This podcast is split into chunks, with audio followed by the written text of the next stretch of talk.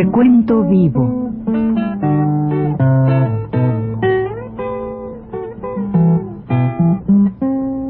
Mis décadas.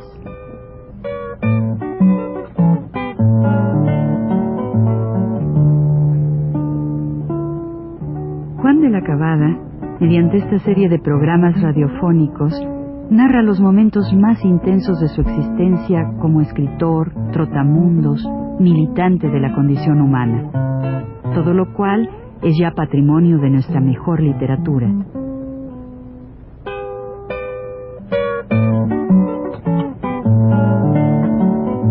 Con ustedes, Juan de la Cabada.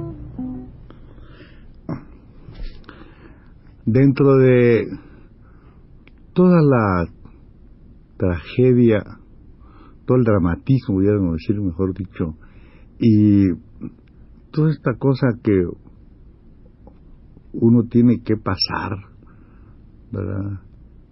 Sobre todo, digamos, durante los bombardeos,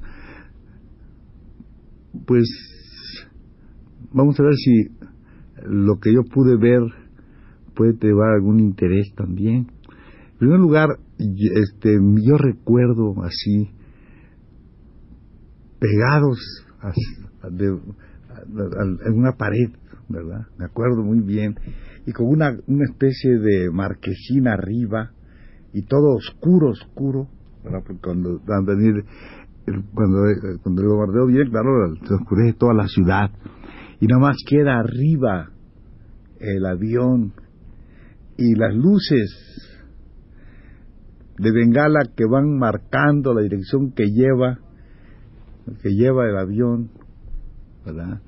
De abajo le van marcaban a las trazadoras van ¿verdad? y, y esta, este espectáculo en que uno está mirando y está deseando que le den que, que, que, que toquen el avión verdad que lo vamos que lo derriben y uno y no lo derriban va marchando y echando bombas entonces y una, un al lado una muchacha en realidad está pegada, pegada.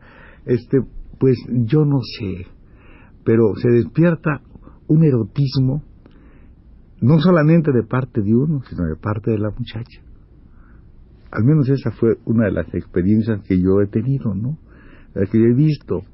Y es una cosa, no sé si es porque hay una entrega absoluta de, de la vida o porque uno sabe, o porque ella tiene las mismas ideas que uno probablemente y que es una cosa como una liberación. Yo no sé qué sucede, pero en realidad este es el momento en realidad de, esta de esta de esta cosa que se puede sentir. A ver yo no sé si todo el mundo pero algunos probablemente que hayan sido testigos de lo mismo tal vez por ahí andan y tal vez pueda ser que ellos recuerden si tienen más o menos mi edad esos días verdad de la de España. O de otras partes, porque este, estas cosas no solamente han ocurrido, han habido guerras mucho durísimas en otras partes, pero no sé si en medio de esta, como digo, este, este sentido que se tiene. Al mismo tiempo se, se despiertan todas estas, estas cosas. Eh, y por otro lado, es, es también algo muy así terrible. Yo recuerdo que una noche salí con un periodista a quien yo quiero, quise mucho estar, entonces él venía de Checoslovaquia, Checoslovaquia había estado allí un periodista, se, llamaba Corpus Varga, muy famoso en el tiempo, amplio, grande, simpaticísimo, y una vez me dice, está en el y me dice, vamos a la calle, ¿no? Vamos, y nos salimos a ver qué estaba pasando, ¿no? Recuerdo que dimos la vuelta por el hotel de Dios, se llamaba, este hotel está en Paseo de Gracia, ya debe existirse, es el, Hotel Majestic, y así a la vuelta está la calle de la Uría, es una calle paralela. Y hay un por, una, una, una había entonces a la vuelta así una casa con una, una gran puerta, un portón muy grande, y me pude ver varias cosas. Una cosa, porque fuimos ese día a ver a unas personas que tenían niños ¿verdad? Y pudimos ver también esa, eh, con ese cómo los niños sienten y, su angustia, ¿verdad? Sienten este esta proximidad, pudiéramos decir, este riesgo, este peligro inminente de morir, ¿no? y también los perros, en aquella, en aquella calle que no hay nadie, porque estás tú y no, no ves nada más que los aviones arriba y el bombardeo, y no hay nadie en la calle, casi nadie. Algunos de los fascistas que tiran, matan gente, ¿verdad? Hay casas que albergan fascistas, nazis que tiraban, y se, van, se llamaban los pacos, tiraban pacos, los pacos, los pacos, los paqueros, los pacos ¿verdad? Y, pero no estábamos ahí, de repente los perros pasan con la cola entre las piernas, mano, con esa, esos perros que son muy muy bravos, pero así pasan pegaditos a la pared, se untan a la pared, parece que tiene aquí algo del peligro, lo sienten, lo sienten, y uno está mirando, de repente se desprende una cosa que es como un farol que venía sobre mi cabeza. Yo pegué un salto, ¿verdad? Y, una cosita, y se rompe esta cosa, le rappel, se rompe, yo corro, pego un salto ahí para allá, y cae un trozo así luminoso acerca de mí, lo agarro, estaba caliente. Si yo no, pero yo no, en ese momento no sentí realmente nada, pero yo después de reflexionar, si no me quito de ahí, no pego el paso, me, me mata, sencillamente. El cuerpo estaba entre, estábamos como a un metro de distancia, un metro y medio, y yo naturalmente, y mi instinto inmediatamente fue coger el pedazo de, de, la, de la granada esta, ¿verdad? Y, y me quemé porque estaba estaba estaba caliente pero yo la tomé así. Bueno entonces este nos fuimos ese día caminando viendo toda esta cosa de la del, del problema de la aviación esa noche Caminamos ante un lugar que se llamaba el Hostalete, donde en unas ocasiones habíamos ido nosotros a, pues, a, pues, a, me acuerdo con Gómez Baganda, fui alguna vez allí, fuimos a beber y toda esa cosa, ¿no? ¿Eh? Fuimos allí. Y recuerdo que estábamos ahí cuando en esto una cariátide se había caído, ¿verdad? Había en ese momento una, un carro de estas ambulancias que tenía la luz adentro, porque naturalmente no no se, se trata siempre de evitar que se vea la luz, luces, ¿no? No, haya luz, pero la luz estaba interna en esta cosa. La ambulancia había venido rápidamente ahí, la luz estaba interna, y se oía un ruido así, pero muy poquito así, ¿verdad? Y, y, levantaron la parecía un ratón, un ratoncito que sonaba, levantaron un poco la cariata y era un chamaco que ya, estaba muriéndose ya. Salimos nosotros enfrente, ¿verdad? Y siguió el bombardeo, nos quedamos en la embajada de México, estaba enfrente un rato. Y resulta que la casa de mi amigo no había tenido lesiones, pero sí habían roto los vidrios de la, de de la vibración habían roto los vidrios de la casa de él, de, Corpus Bar. Seguimos rumbo al hotel porque es, nosotros salimos en plan el de periodista y yo pues de agregado periodista, pues, yo que nada, yo nada más andaba ahí pues eh, con él, ¿verdad? Porque él era el que escribía, sobre todo el periódico. Entonces nos fuimos al hotel y en el hotel pues, todavía cuando se, las bombas pues desimbraba el hotel, ¿no? Todo y pam pam y una tensión nerviosa se oía un ruido que hacía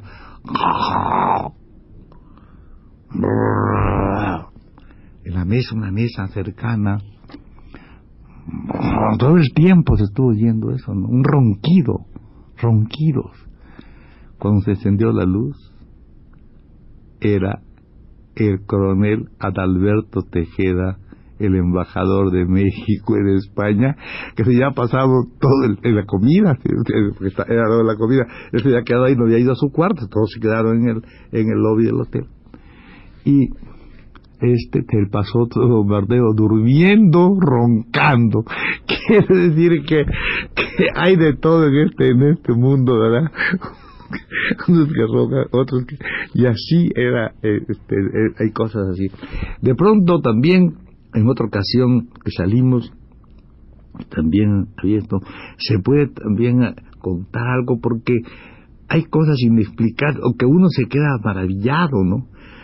Porque en estos, en estos, en estos, en estas ocasiones, pues las casas a veces las cortan como si fuera como si fuera cortada con un machete, con un, con un cuchillo, con un, con un serrucho. Toda la, una casa está por ahí tirada y la mitad de ella se ve como si fuera la decoración, muy curiosa la decoración. Y en ese momento que acaba de terminar, estamos parados en una esquina y vemos una casa en la cual, pues la gente todavía ha muerto seguramente, pero había un individuo ¿verdad? Que, que estaba muy bien, había salvado la vida. Este compañero se le ocurrió ir a poner un cuadro, estaba sobre una silla con un martillo, iba y la, eso lo cortó así y él se quedó a la vista de nosotros abajo mirándolo, ¿verdad? Arriba, con su martillo, con el así puesto con el clavo, y el, el, susto, y, mirando, ¿no? Paralizado. Bueno, las escaleras de los bomberos subieron, subieron y bajó este hombre. Cuando este hombre bajó, nos abrazó a todos, creyó que todos le habíamos salvado.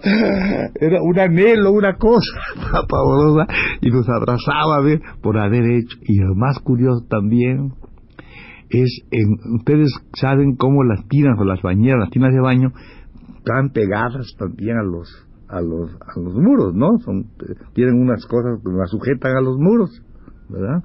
Las tinas están puestas así.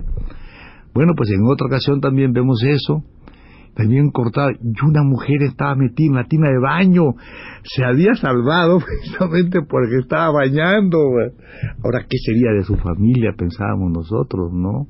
y ella allí puesta, era una cosa fantástica. tuvieron que subir y con sábanas la bajaron y toda esa cosa, pero otro, otro espectáculo también tremendo, ¿no?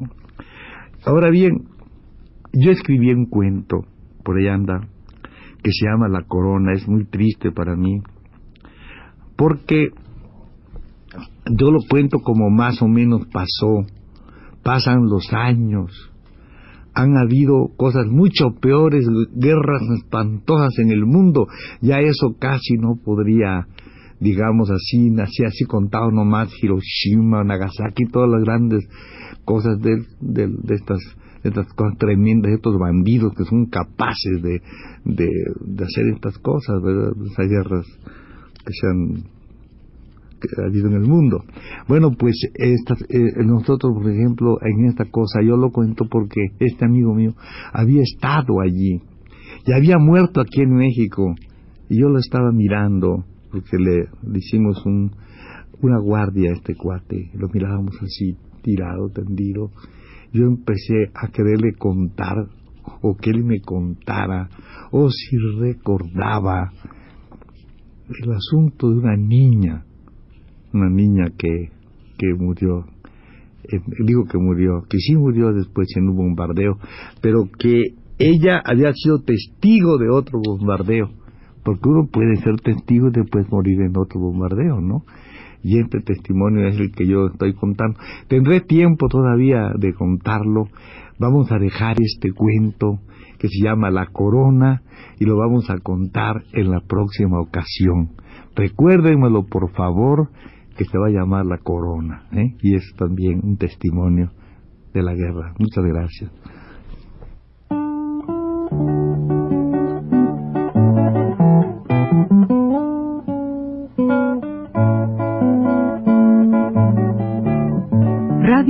Universidad presentó Recuento Vivo